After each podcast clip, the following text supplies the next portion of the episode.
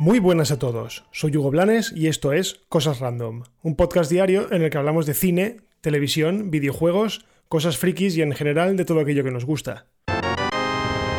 Si os acordáis, ayer os comentaba que la ceremonia de los Oscar se retrasaba a causa del coronavirus. Y hoy no dejamos las entregas de premios porque hay novedades sobre la otra gran gala de premios, la de los Emmy 2020.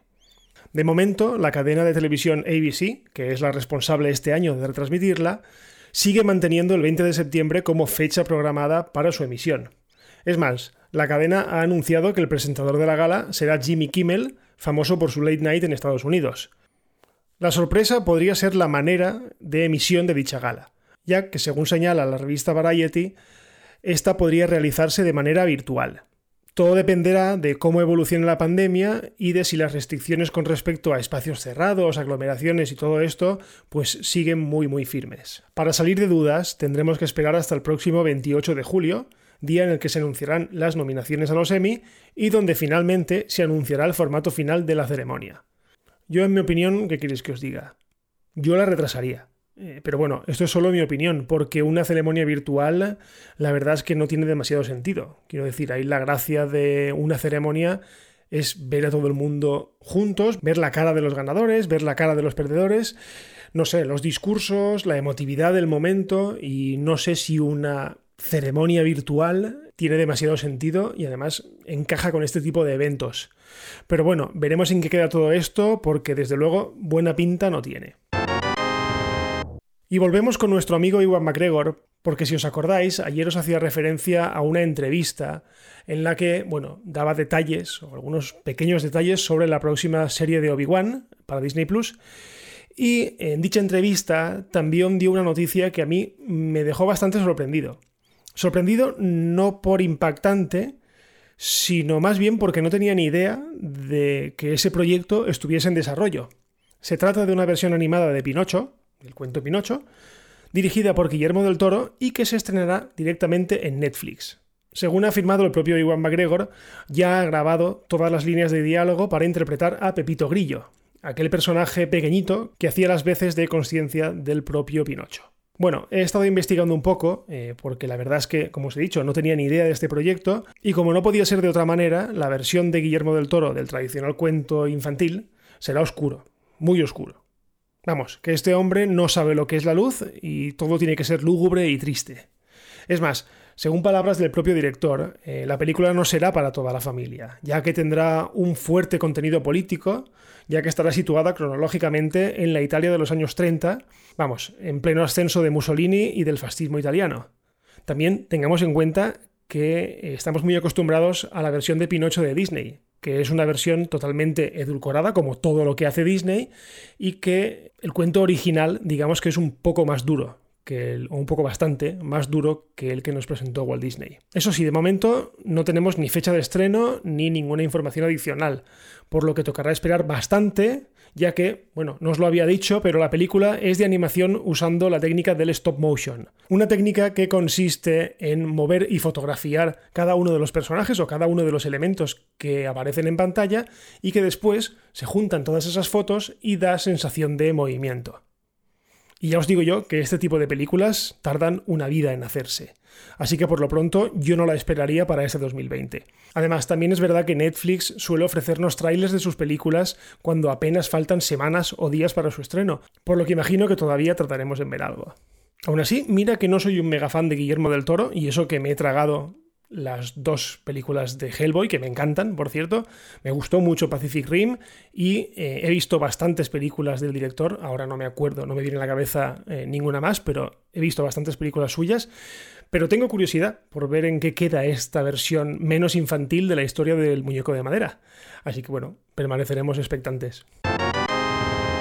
Y terminamos con videojuegos porque Google acaba de comunicar con bastante tiempo de antelación, la verdad, el próximo Stadia Connect, este se realizará el próximo 14 de julio.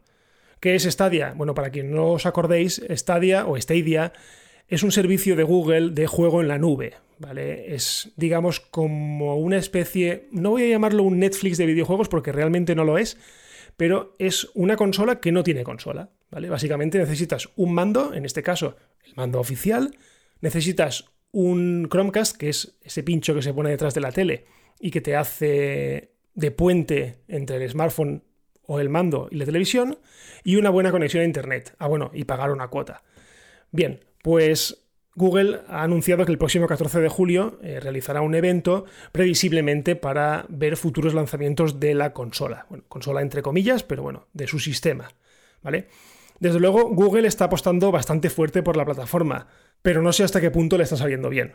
Y digo esto porque personalmente apenas veo nada, ninguna referencia a Google Stadia en redes sociales por parte de usuarios. O sea, sí que he oído algún lanzamiento puntual de algún juego, pero no se lee nada eh, de, tumulto de gente que haya jugando al, al sistema, más allá de las primeras semanas cuando se lanzó, que evidentemente todos aquellos que se lo compraron, pues comentaron, hicieron sus análisis, pero poco a poco la cosa se fue diluyendo como un azucarillo y la verdad es que a día de hoy yo, ya os digo, no leo prácticamente nada al respecto.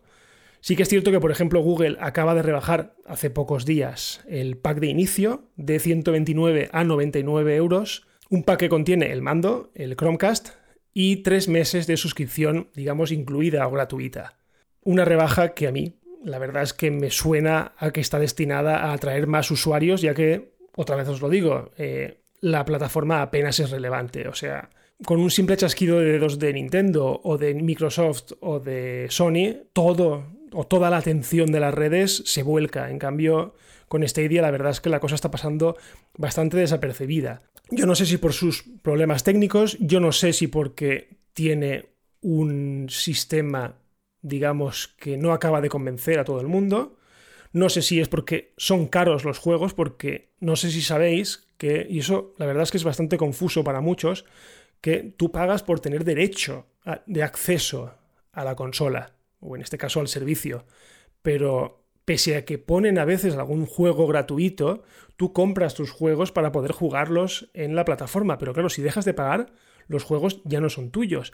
Entonces ahí entra un poco ese dilema de que me estoy gastando 60 euros en un juego, o 59, como queráis, pero los juegos realmente no son tuyos. Porque si dejas de pagar el servicio, eh, automáticamente dejas de poder disfrutarlos.